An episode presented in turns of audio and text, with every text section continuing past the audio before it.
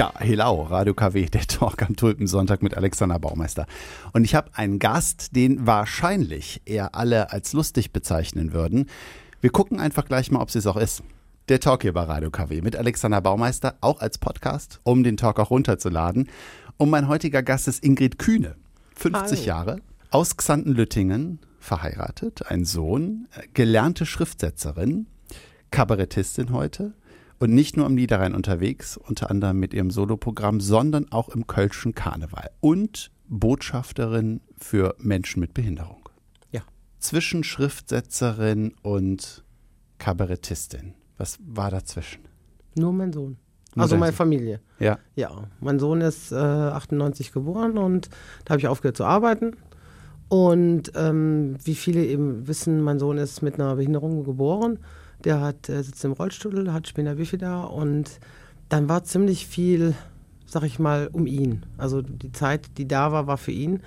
Und äh, ja, und wie er dann so ein bisschen flügge wurde, habe ich wieder, ich habe am Niederrhein immer den Karneval gemacht, aber mhm. auch in der ganzen Zeit, aber äh, so ein bisschen auf Sparflamme. Und 2010, wie er dann wie alt war er da? 12, 13. Da habe ich dann gesagt, ich sag, versuch's mal in Köln, weil irgendwelche Leute sagten immer, geh doch mal zum Kölner Karneval. Ja, ich sag, klar, die warten auf mich, gerade auf mich warten die.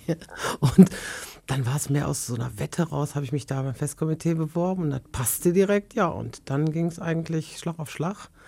Und ich habe eben Glück, dass ich eine Familie habe, die dahinter steht, weil sonst könntest du das gar nicht, könntest du gar nicht machen. Dann, mhm. ne? Einfach beworben und es hat geklappt, klingt so einfach, aber. Äh oh nee, einfach, einfach, oh, im Gegenteil. Weil als Frau im Kölner Karneval ist natürlich schon. Äh, ja, eine Hausnummer. Ne? Also ich habe mich beim Literarischen Komitee damals beworben und dann hieß es, äh, ich weiß nicht, wie viele Leute sich da genau beworben hatten und dann haben sie vier genommen, die dann so eine Ausbildung machen. Samstags morgens bin ich, ich weiß nicht, zwei Jahre samstags morgens hingefahren. Man hat ja versucht, wie schreibt man Reden und so weiter. Und das sind so Sachen, die mir eigentlich ja völlig fremd waren, weil ich habe mich setze mich hin, ich schreibe meine Rede selber. Viele lassen schreiben oder sowas und wollten das dann da lernen oder äh, an Reden feilen oder wir, wir versuchen dies umzubauen und das war alles nicht mein Ding, weil viele wollen dich dann verändern. Die nehmen dich bei einer Bewerbung, sagen, wir nehmen dich und dann wollen, will man verändern und ich bin das nicht. Also wenn ich, wenn ich nicht ich selber bin, ich bin vom Mikro genauso oder auf der Bühne genauso wie privat. Also ob ich nun auf einem Geburtstag sitze oder auf einer Bühne, das ist für die Leute kein Unterschied. Und ich bin jemand, der immer geradlinig ist und sich nicht verbiegen lässt und deswegen passte vieles nicht so. Und dann habe ich mich über Düren, Vorstellabend in Düren und Vorstellabend in Aachen, Vorstellabend Rhein-Erft, habe ich mich dann so ein bisschen um Köln äh, beworben. Da liefen dann sofort Buchungen. Ich habe da die Karnevalssitzung gespielt und habe mich dann eigentlich von außen ja an Köln rangespielt. Und bin 2014, glaube ich, 2015 zur Kajuja gekommen. Und dann ging es eigentlich ganz steil nach oben. Ne? Wenn du zu Hause sitzt und dir ein Programm überlegen musst, also man, man kennt das ja von, von vielen Comedians, Kabarettisten, es klingt immer so, als erzählen die einfach aus ihrem Leben, was sie erlebt haben. Geschichten von der Familie, dann wird der Oma mal veräppelt oder dann ist der Mann dran oder äh, äh, ähm, wahrscheinlich dann ja Geschichten vom Niederrhein. Ähm, aber irgendwie muss ja eine Herangehensweise geben. Irgendwann geht ja Frau Kühne auch ran und nee. sagt jetzt so, ich, ich brauche jetzt ein neues Programm. Nee, also es ist bei mir solche Sachen, die entstehen. Ich sag mal, also das können, also ich glaube, ganz viele Kollegen schreiben nachts.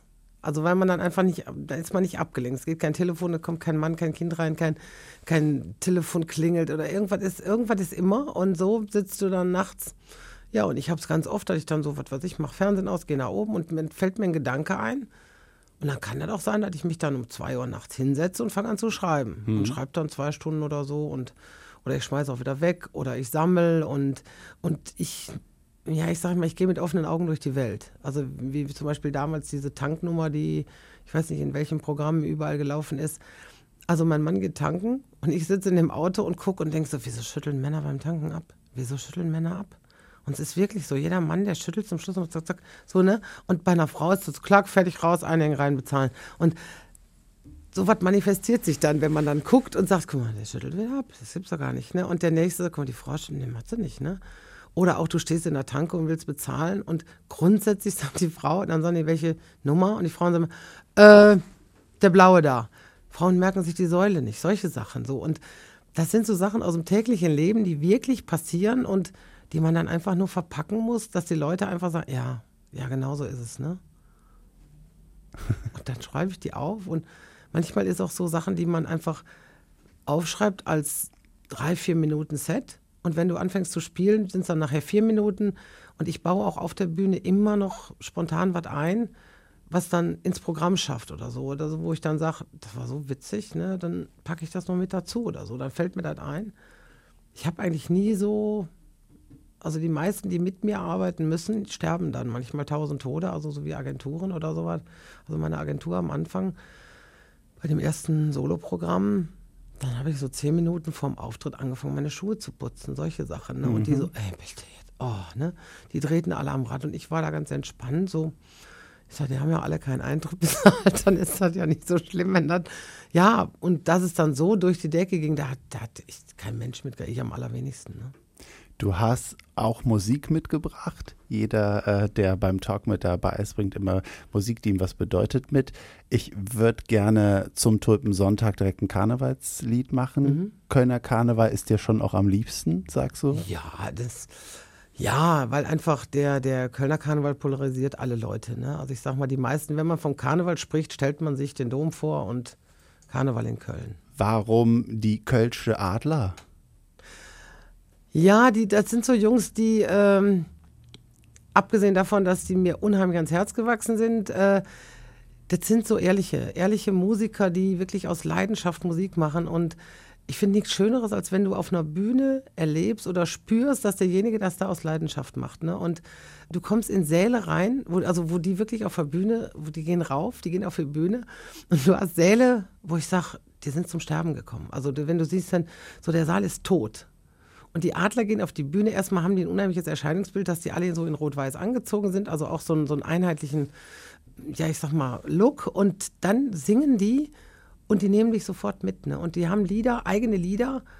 Und ja, weiß ich nicht, man singt sofort mit, obwohl man das Lied nicht kennt. Man, man fühlt sich denen verbunden und das ist auch so eine, so eine Band, die ganz oft unterschätzt wird im Karneval. Ne? Also die wird dann nicht so großartig, wird, weiß ich, so gehypt wie viele andere Bands, weil sie vielleicht nicht im richtigen Label sind oder nicht.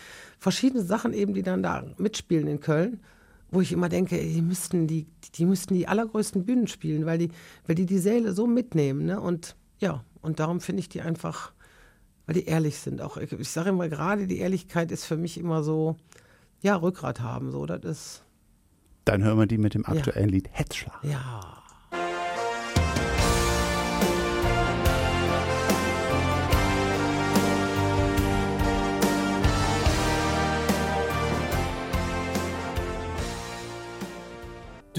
ist die Stadt, ob die ich immer kann. Die Kölschen Adler besingen Köln mit Hetzschlag, wobei ich jetzt gedacht habe, du als Lüttingerin, der Text passt ja auch zwischen Dom und Rhein, wohnst ja quasi auch. Genau. Ein anderer Dom. Ja, ich sage immer so schön, also wenn die viele, viele Kölner fragen, warum ziehst du nicht hier hin oder zumindest eine Wohnung und so, und dann sage ich immer, also Zanten hat ja nun auch äh, alles zu bieten, was man braucht, sag ich mal. Gott sei Dank hat Sand sich irgendwann für Tourismus entschieden und nicht für Industrie. Und ich wohne da so schön, wo andere Urlaub machen. Und äh, mein Standardspruch in Köln ist immer, ich sage, wir haben einen Dom, wir haben den Rhein, wir haben auch die Römer, aber Zanten hat Parkplätze. Und dann sind die Kölner meistens so, ah ja, Parkplätze. Also das ist ein Problem in Köln. Für dich hat es aber eigentlich in Aldekerk angefangen. Ja mögen wir die Zeit ein bisschen zurückdrehen und zu so gucken, was hat klein Ingrid in Aldekerk gemacht. Ich meine jetzt nicht unbedingt, dass du mit zwölf angefangen hast, Theater zu spielen, ja. sondern was, was war so, äh, lass uns, äh, wo, wo kommst du her? Wie war es zu Hause? Gab es da auch schon Karneval? Ja. Äh, was haben deine Eltern gemacht? Also mein Vater ist, äh, war auch Schriftsetzer in der Druckerei, hat er mhm. gearbeitet als Betriebsleiter in Kempen in der Druckerei, in der Thomas-Druckerei. Meine Mutter war Friseuse und wirklich Friseuse, nicht Friseurin, weil damals war es noch Friseuse. Und äh, meine Mutter war Büttenrednerin im Karneval, auch mit Leidenschaft. Mein Onkel war Büttenredner. Ähm, also man kommt schon aus so einer Familie. Und äh, also ich bin schon mit vier Jahren mit Mama mitgefahren, hat sie ihre, ihre Büttenrede gehalten, dann bin ich wieder nach Hause gefahren. So sind wir wieder nach Hause gefahren. Und ich glaube, dieses Fieber oder dieses, das liegt im Blut. Also man, ja, wie soll ich sagen, also da, ich glaube, das sitzt drin. Das kann man auch nicht, nicht wegdiskutieren. Man, wenn man einmal da oben gestanden hat, so, dann will man es immer haben. Ne? Das ist also dieses Bühnenfeeling ist, ja, ist für mich wie zu Hause, wie nach Hause kommen. Und bei uns zu Hause, ich bin also beim, äh, bin einziges, äh, einziges Kind und einziges Enkelkind. Also ich bediene auch jegliches Klischee als Einzelkind und ähm, ja, ich sag mal, ob es jetzt beim Toffifee ist, dass ihr die Nüsse rauspult, solche Sachen, also genau auch mit verwöhnt sein. Ich bin, hab eine wunder, wunderschöne Kindheit gehabt, als wirklich die, ja, wie man so schön sagt, behütet. Also es ist sehr, sehr behütet gewesen. Also meine Eltern, wenn die mal weg waren, dann waren meine Oma und mein Opa im Haus und ich war nie alleine. Es war immer, ich war immer umsorgt und man merkt es auch eben an ganz vielen Situationen, dass ich so, ach, du, das, irgendjemand macht das schon. Ne? Ich habe also auch, ich bin, glaube ich, mit 20 das erste Mal mit meinem jetzigen Mann, wir sind in den Urlaub gefahren.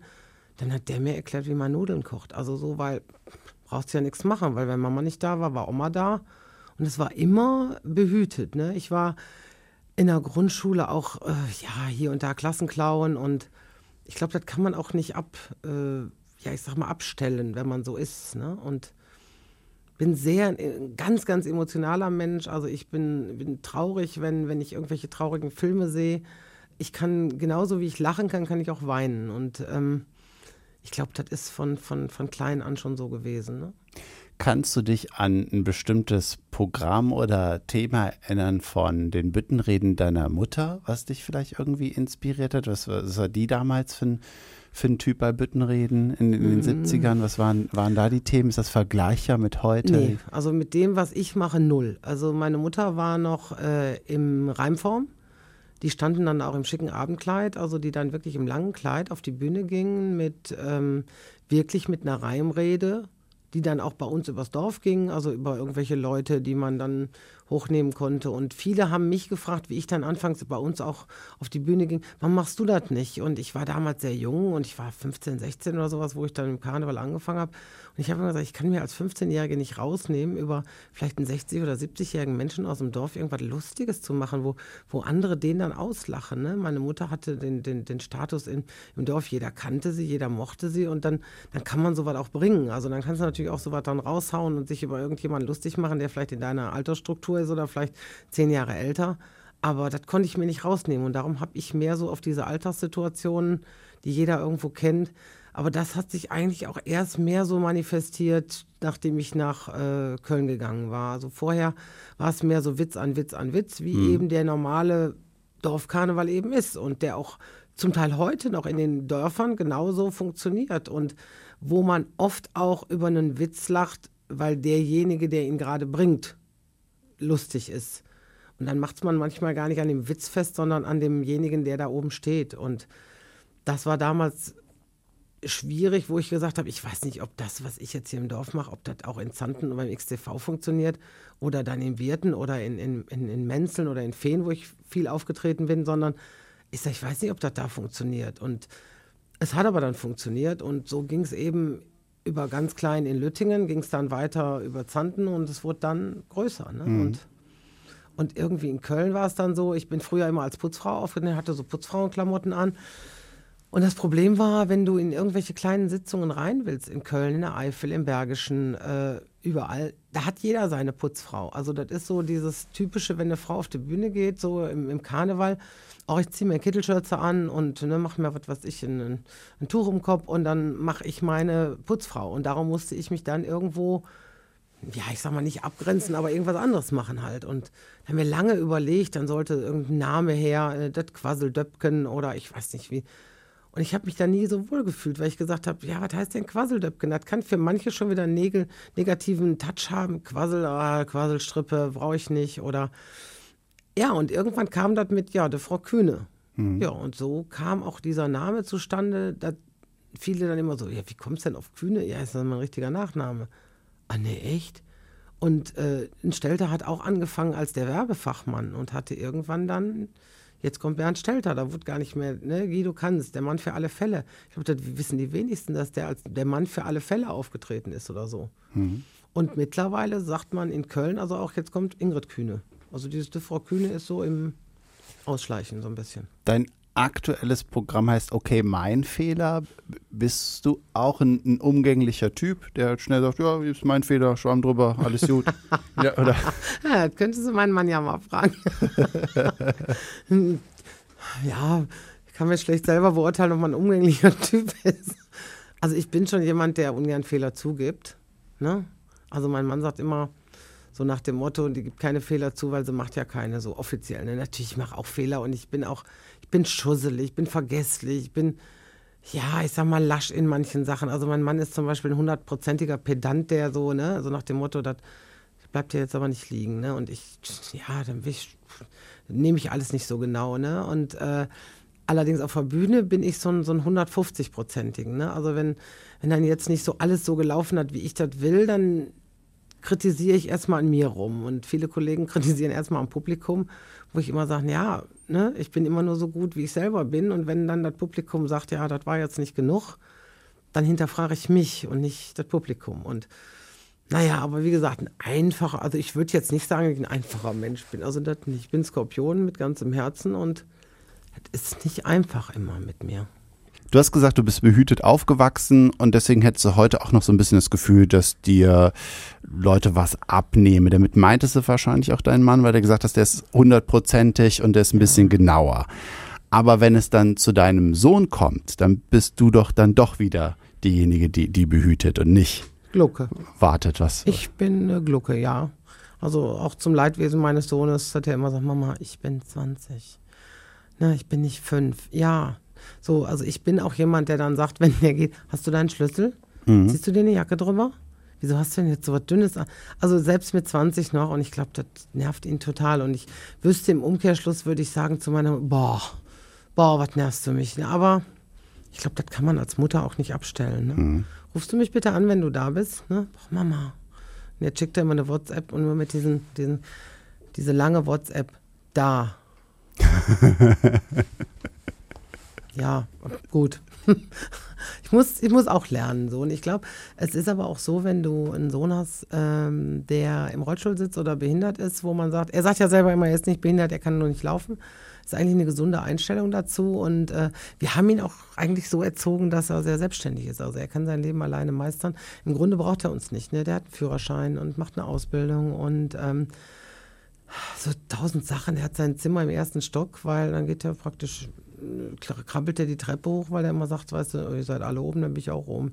Und ähm, er hat eigentlich nie irgendwelche äh, Vorteile von uns daraus erfahren, dass er im Rollstuhl sitzt und dadurch er auch, hat er auch diese enorme Selbstständigkeit und äh, der braucht nirgendwo Hilfe eigentlich. Und, und ich glaube, das ist so als Mutter, wenn du dann loslassen musst, bei einem gesunden Kind ist es schon schwer, aber ich glaube, bei einem Kind, was irgendwo so ein kleines, ja, kleine Einschränkung hat, ist es noch schwerer, mhm. weil man immer denkt so, oh, hoffentlich passiert dem nichts und ach, der hat sowieso schon genug ne, an der Backe und ja, also da muss ich lernen, loszulassen.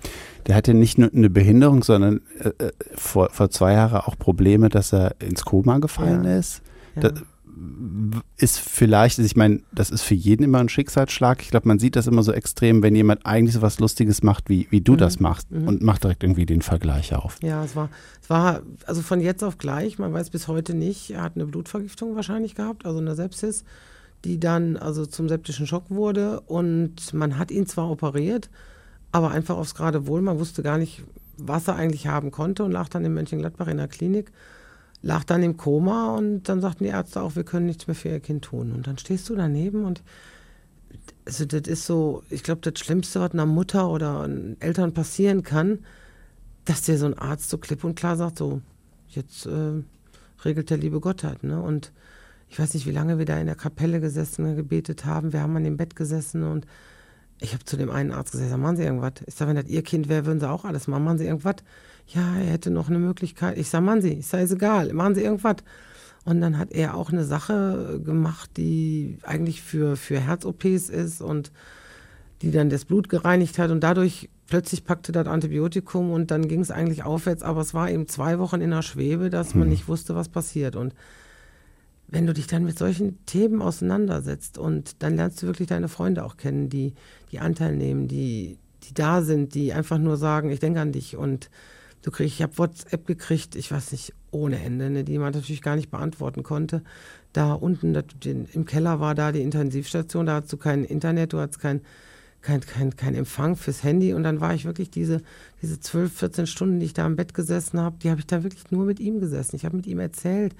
Ähm, ich weiß nicht, da sind so Situationen, du, hast, der hat so viel mitbekommen im Koma, wo wir im, Hin im Nachhinein gesagt haben, das gibt es gar nicht, dass er das mitbekommen hat. Ne? Ich habe ich hab ja auch dieses eine Lied mitgebracht. Das, das war ein Lied, das hat er von einem Freund, der hat mir es geschickt und hat gesagt, spiel ihm das mal vor, das ist so ein, so ein Lied für ihn. Und er hat es vorher nicht gekannt.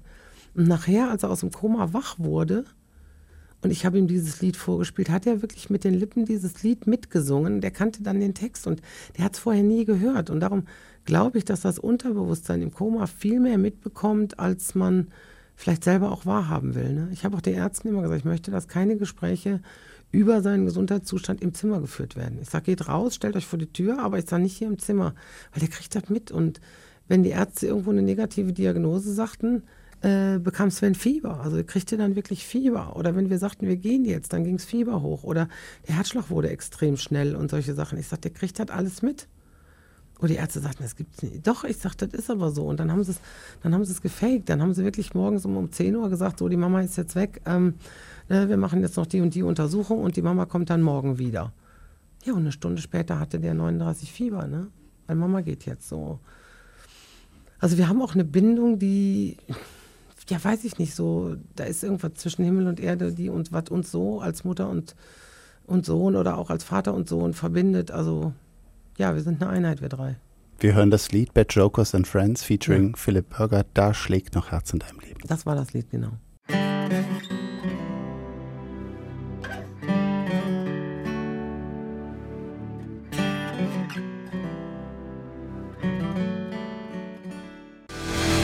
Da schlägt noch Herz in deinem Leben. Radio KW ist hier mit dem Talk und Ingrid Kühne, absoluter äh, Gänsehauttitel, hast du gesagt. Das schlägt noch Herz in deinem Leben, weil du damit eben den, den schweren Schicksalsschlag verbindest, als dein Sohn im Koma liegt und die Ärzte gesagt haben, keine Chance mehr. Und äh, heute ist er 20. Was, was macht er heute? Macht er auch irgendwas was Lustiges? nee, also er ist eher der, da hat er mehr so vom Papa, also er ist eher derjenige, der so sich zurücknimmt. Als er jünger war, war es noch so, der war Karnevalsprinz in Zanten und ähm, ja, hier Schützenfest, dann Kinderschützenfest, hat er mit auf den Vogel geschossen und war mit am Thron. So. Da war er noch so, dann war er so ein bisschen mehr wie ich. Und jetzt ist er derjenige, der sich eher zurücknimmt. Also so, also er ist Partyman, also wenn der irgendwo, wo Kölsche Musik hört, ist der, tanzt er mit seinem Rolli da irgendwo auf der Bühne, wenn es sein muss. Aber er macht eine Ausbildung in Regen im Benediktushof und äh, ja, wohnt da auch die Woche über und also verliebt ohne Ende und ja, also es ist schön, so wie es ist. Ne? Und vor allen Dingen immer mit diesem Rückblick vor zwei Jahren, dass bist du eigentlich über alles froh, was positiv ist. Ne? Mhm. Du hast eben auch gesagt, äh, äh, du kannst genauso gut lachen wie auch weinen. Mhm. Jetzt auf der Bühne sehen dich die Leute nicht unbedingt weinen. Also, was, was heißt das jetzt? Klar, bei, bei, bei Schicksalsschlägen oder bei der Familie, wenn man Stress hat, dann weint man. Bist du einfach nah am Wasser gebaut, wenn du einen Film guckst? Ja, auch. Oder was ist Och, so? Sissi, 200 Mal, der kleine Lord. ne, dann schmeißen meine Männer mir zwei Packungen Tempos hin und hauen die ab. Ne? Also ich bin, also ich bin, ja, ich, ich sage, mich berühren auch so Schicksalsschläge mit, mit anderen Menschen. Also ich mache mit, mit Marc ja diese Weihnachtsshow, wo wir dann wirklich sagen, wir, das ist auch so Lachen und Weinen zusammen, wo wir dann wirklich Leute auf die Bühne holen, die Schicksalsschläge haben, die wir dann mit irgendeiner Kleinigkeit überraschen oder so dann, dann sage ich schon vor im Vorfeld immer, ich sage, Marc, das machst du dann. Ich sage, kann ich nicht, muss ich heulen. Und Marc ist ja auch nicht gerade jemand, der so, so, so, so, so, so saumäßig da irgendwie auf, sondern der ist ja auch sehr weich irgendwo. Darf ich bestimmt gar nicht sagen, aber ist egal. Aber. Hören die Leute jetzt beim Morgenprogramm Radio KW mit Marc und Steffi nicht unbedingt immer das sehr. Nein, aber es ist dann so, wo ich dann denke, ähm, ich glaube, deswegen ergänzen wir uns auch so auf der Bühne, dieses, dieses Miteinander, wir, wir verstehen uns blind, also und ja, und da habe ich also auch so Momente, wo ich dann also auf der Bühne stehe und auch ja heule oder weinen könnte.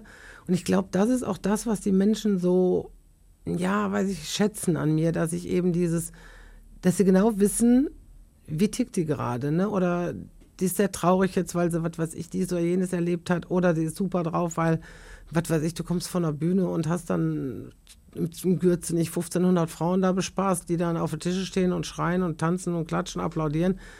Ja, dann habe ich genauso eine Gänsehaut und könnte dann fast heulen vor Freude, ne, halt, ne, aber wie gesagt, ich glaube, das ist auch bei mir dieses Emotionale. Ne? Also bei mir ist es eine Talfahrt oft dann, ne? dann oder ich höre im Radio irgendwas Schlimmes oder sowas, dann, dann nimmt mich das mit, dann könnte ich heulen oder so. Ne? Dann auch im Auto, dann denke ich, Mensch, da hat eine Familie jetzt so einen Schicksalsschlag oder so. Das nimmt mich immer sehr mit, solche Sachen. Ne? Du hast jetzt äh, äh gerade ein zweites Programm läuft, mhm. damit wird getourt. Dein erstes wird nochmal fürs Fernsehen aufgezeichnet. Ja. Das, heißt, gerade läuft es gut. Das ja. heißt, du hast jetzt um die Karnevalzeit wahrscheinlich auch richtig was zu tun. Ja, richtig. Also das, äh, Wenn wir jetzt also gucken, äh, Tulpensonntag ist jetzt heute, was, wo ist Frau Kühne sonst noch jetzt? Die nächsten Tage, heute Abend, Rosenmontag, wo stehst du?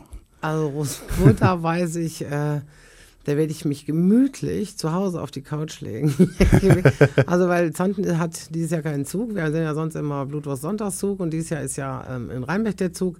Früher bin ich auch immer hingegangen mit Sohnemann und so was. Der wird wahrscheinlich auch unterwegs sein. Aber ich werde gemütlich so meine Session passieren lassen und mir den Rosenmontagszug im Fernsehen angucken weil eben da auch natürlich jetzt dadurch, dass du in Köln bist, kennst du natürlich von vielen Gesellschaften, du kennst die Leute, du kennst die Präsidenten, du kennst die Sitzungsleiter. Äh, ein guter Freund von mir ist jetzt im Zug dieses Jahr, hat er zum 50. Geburtstag geschenkt bekommen. Der ist bei der Nippeser Bürgerwehr auf dem Wagen.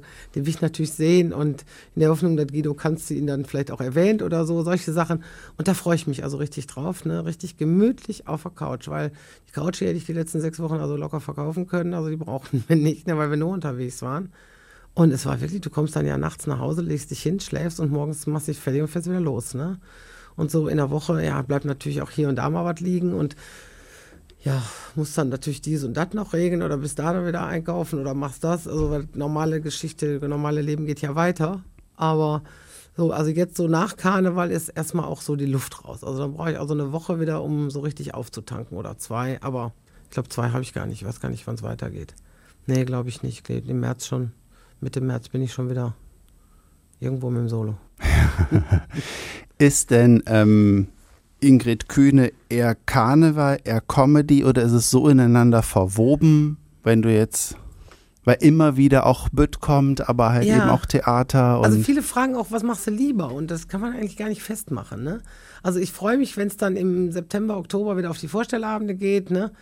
Ich sage immer, für mich ist immer, wenn Karneval wieder kommt und der erste Tusch kommt, zucke ich zusammen, weil ich denke, oh, ah ja, Tusch, ist ja Karneval. Ne? Und umgekehrt nach dem Karneval spielst du Kabarett und zwischendurch denkst du, was ist denn der Tusch? Ach nee, ist ja, ne? Also dann fehlt irgendwo dann der Tusch und anderes Mal ist er dann da und dann denkst du, ja, es ist im Kabarett einfach mittlerweile viel einfacher, weil die Leute kommen wegen dir. Die kommen wirklich in dein Programm, weil die dich sehen wollen oder die wollen lachen und sitzen da, sind nicht, ja, ich sag mal, angetrunken, sondern die kommen ja von der Arbeit, setzen sich abends da gemütlich hin und sagen so, jetzt mal zwei Stunden abschalten, ein bisschen lachen. Und im Karneval ist es natürlich so, die Leute gehen in ein Programm und davon bin ich 20 Minuten. Bin ich also von einem 5-Stunden-Programm oder was bin ich 20 Minuten, ein kleiner Teil. Viele wollen Party, was immer mehr kommt, also in den, in gerade diese Festzelte zum Teil, da war es dann, die Frauen gehen da hin oder die Männer oder wie auch immer, oder die, die gehen hin und wollen Party. So, dann kommst du als Quotenredner am Anfang, da kommt die Tanzgruppe, marschiert ein, da kommt der Quotenredner und danach kommt nur noch Musik, Musik, Musik, Musik, ne, was die Leute auch wollen zum Teil. Aber Gott sei Dank geht der Trend auch wieder dazu, dass die Leute mehr Rede wollen. Aber du bist eben nur ein kleiner Teil. Und dann gibt es eben im Zelt oder im Saal, wo dann, was weiß ich, 800, 900 Leute sitzen, vielleicht auch 200, 300, die keinen Bock auf Rede haben. Und die fangen an zu reden oder die diskutieren oder die gehen raus oder ja, wie auch immer. Dann fangen die an, mit Feichlingen auf den Tisch zu klopfen oder sowas oder mit, mit Getränken oder so die kleinen Pinnekes. Also es ist schon schwerer. Also der Karneval ist schon das schwerere Geschäft äh, zu überzeugen, weil du hast genau drei Minuten. Also du gehst auf die Bühne und hast genau drei Minuten zu überzeugen, zwei, drei Minuten. Und wenn da nicht die ersten drei, vier Gags gewesen sind, dann wenden die sich, sag ich mal, ihrem Gegenüber zu, weil du sitzt ja meistens immer an langen Tischen und guckst immer seitlich zur Bühne. Und beim Kabarett guckst du frontal. Ne? Du sitzt also in langen Stuhlreihen vor der Bühne und guckst geradeaus. Dann ist diese Ablenkung zur Seite, nach rechts, nach links. Du hast vielleicht jeweils einen oder an jeder Seite einen sitzen. Oft in den Karnevalsdings hast du dann gegenüber einen, daneben sitzen zwei, zwei sitzen noch neben dir und du hast sofort ein Gespräch, wo sechs Leute daran teilnehmen können. Und das sind natürlich dann Lärmfaktoren, gegen die du ankämpfen musst. Und das wird zum Teil, es gibt Säle, wo es immer schlimmer wird. Ne? Jetzt sind ZDF-Mädchensitzung oder Büttenrede beim Kölner Karneval natürlich super Termine. Wenn du mit dem Programm tourst und du, ich sag jetzt mal frech, wenn du so durch kleinere Sachen tingelst. Ja. Auch hier, was, was ist dir lieber? Da denkst du dann so, ach, jetzt hier die Aula, nö, da ist ja dann da. Nee, im Gegenteil. Die, die kleineren Säle sind noch diese, diese Urkarnevalsveranstaltungen. Also das heißt, da sitzt dann der, ich sag jetzt mal, der ähm, Autoschlosser, der ist in dem Moment äh, Karnevalspräsident und sitzt da vorne, der das mit einer Leidenschaft betreibt und alles, was man, glaube ich, mit Leidenschaft macht, macht man automatisch gut. Und jemand, der dann da oben sitzt und sein, sein Karneval noch als, als das Nonplusultra im Dorf verkauft, äh, zieht auch die Massen und zieht auch die Leute im Saal mit. Ne? Und wenn dann irgendwo jemand sitzt, der vielleicht nur dann da oben sitzt und sagt, so, jetzt sage ich die nächste Band an, ich sage die nächste Band an, da kommt ein Redner. Und zum Teil hast du Präsidenten, die müssen dann nochmal am Zettel gucken, was kommt denn jetzt nochmal für eine Band oder was kommt jetzt für ein Redner. Im Saal kriegen die gar nicht mit, dass der Präsident gerade spricht oder so, ne? Und diese kleineren Säle, also jetzt haben wir so drei, 400 Leute, Dorfkarneval oder, oder Fahrsitzung oder sowas, die haben Bock und du spürst diesen Bock praktisch schon hinten in der Tür, wo du stehst, ne? Du gehst raus, die schreien, die klatschen, die klatschen dich ab, wenn du nach oben gehst oder sowas, ne? Und weiß ich nicht, da ist auch viel, viel mehr Emotion oder auch dann dieser Respekt vor dem Künstler, der auf der Bühne steht, ne? Du hast eben gesagt, das fand ich so gut, als du in den Sender kamst, äh, ich bin so, wie ich bin. Und manchmal kriegst du mit, dass Leute so überlegen, ist das die, ist das die Frau Kühne? Ja. Ja, gut, ist natürlich immer so schön. Äh, mein Mann hat gesagt, ich dürfte nicht so ein Handy mit Gesichtserkennung kriegen, weil wenn ich dann plötzlich aufgebrasselt bin, dann wird mich mein Handy nicht mehr erkennen. Aber es ist wirklich so, dass so. Das Aufprasselthema ist nichts für dich. Nee, also ich sage immer, ich bin, ja, weil ich eigentlich so dieses Natürliche bin, so bin ich. Und natürlich schminkst du dich ein bisschen, wenn du auf die Bühne gehst, aber ich bin jetzt keine, die dann so eine Viertelstunde dann so ein Make-up ins Gesicht klatscht und sagt, und hier noch ein bisschen und da noch ein bisschen. Also ich schmink die Augen, immer ein bisschen Lippenstift drauf und dann muss das auch gut sein. So, wenn ich jetzt aber hier in Wesel über, über, über, über hier Berliner Tor da langlaufe, dann kommen dir Leute auch entgegen und dann überlegen die, ist die das jetzt? Ne? Ich habe natürlich die Haare dann auch manchmal nicht eben wie so ein Strubbelkopf. Viele meinen auch, ich habe eine Perücke auf, also das ist auch nicht. Ich habe also wirklich, das sind meine Haare. Ja, und dann ist da Gel drin, da ist da Haarspray drin, einen Meter hoch und dann sind die aufge, auftupiert. Ja, und so renne ich natürlich dann auch mal eben so über die Stadt. Ja, und dann Leute gucken, dann, ah, mal, das ist das, ne? Und mein Mann sagt dann immer, mein Gott, sagt er, jetzt stell dir, ist mir auch schon passiert bei Aldi, können wir ein Foto machen und so, ne? Und ich stehe dann da und denke, Gott, wenn dieses Foto jetzt macht und postet hat irgendwo, oh Gott, ne? er kriegt dann immer Zustände. Mein Mann sagt, sag ich doch immer, mein Gott, man kann sich doch wohl ein bisschen, mein Gott, mach doch mal, ne? Ja, und ich bin da immer sehr rustikal bei solchen Sachen. Aber ist der gleiche Mann, der auch gesagt hat, Sommer, Sommer heiraten. Ja. Da war er auch rustikal. Ja, so war auch der, ja, wie gesagt, der hat morgens die Rolllade hochgezogen und hat gesagt, wir müssen das Haus von Oma, wolltest du das mit mir umbauen? Ich sage, ja, müssen wir wohl vorher heiraten. Ich sag, war das jetzt das, was ich denke? Jo, ich sag, okay, ja, guck mal, Datum, weiß ich, ist okay. So, und damit war das Ding vom Tisch. Ne? Ja, aber genauso ist er. Ne? Das ist jetzt nicht der Romantiker schlecht vor dem Herrn. Das ist zwar derjenige, der bei uns Kerzen anmacht. Also ich würde jetzt nicht so, ich sitze am Tisch, da würde ich keine Kerze anmachen. Und er ist derjenige, der dann so eine Kerze anmacht oder auch auf einen Adventskranz besteht und solche Sachen. Aber das ist für mich, ja, muss ich nicht haben muss. Also, wenn- also wenn ich jetzt keinen Adventskranz hätte, hätte ich keinen. Also das wäre jetzt nicht für mich so, es gibt ja so "Oh, ich habe noch keinen Adventskranz, so eine Woche vorher. Und ich kann dann auch am zweiten Advent sagen, "Ah, stimmt, wir haben gar keinen Advent. Also da bin ich sehr rustikal. Du hast noch ein Lied mitgebracht, bei dem du im Auto voll aufdrehst. Ja, Willst du was dazu sagen? ich weiß, worauf du anspielst, auf diesen Unfall. Aber gut, das können wir nachher erzählen. Für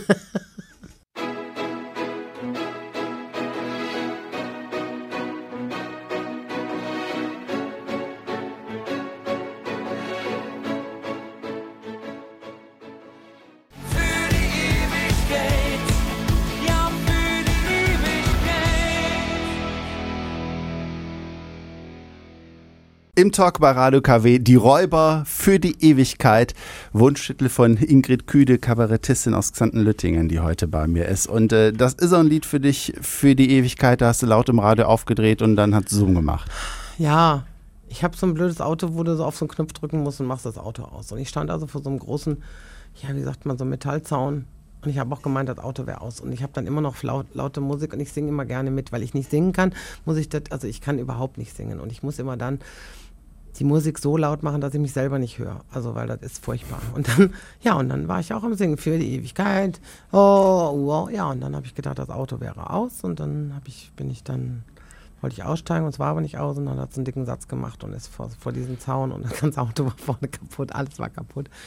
Ja, und habe ich zu meinem auch gesagt, für die Ewigkeit. Und ja, wie gesagt, das liebste Kind des Deutschen ist das Auto, so ist mein Mann auch. Also da ist auch so einer, der das dann wieder wäscht, weil jetzt Dreck. Mein Gott, ne? oder aussaugen ist auch so ein Thema. Ne? Warum saugt der aus? Ich sage, wir können saugen, wenn wir ein Brot zusammen haben. Aber der ist, ja, also so. Und da hatte ich das ganze Auto kaputt. Aber es ist eben auch so ein Lied, wo ähm, ich bin auch jemand, der ein Lied hört und sagt, schön, oder? Nee. Also dazwischen gibt es bei mir so nicht. Also ich habe dann, auch so wie jetzt für die Ewigkeit, den höre ich hunderte Male. Dann spule ich das einmal wieder zurück oder dann, also spule ich zurück, ist auch gut, ne? Hört man, wie alt ich bin. Ähm, also dann klicke ich das nochmal an und sage so, das möchte ich jetzt nochmal hören. Und irgendwann sagt mein Mann so, jetzt haben wir es viermal gehört, jetzt ist gut. So, ne?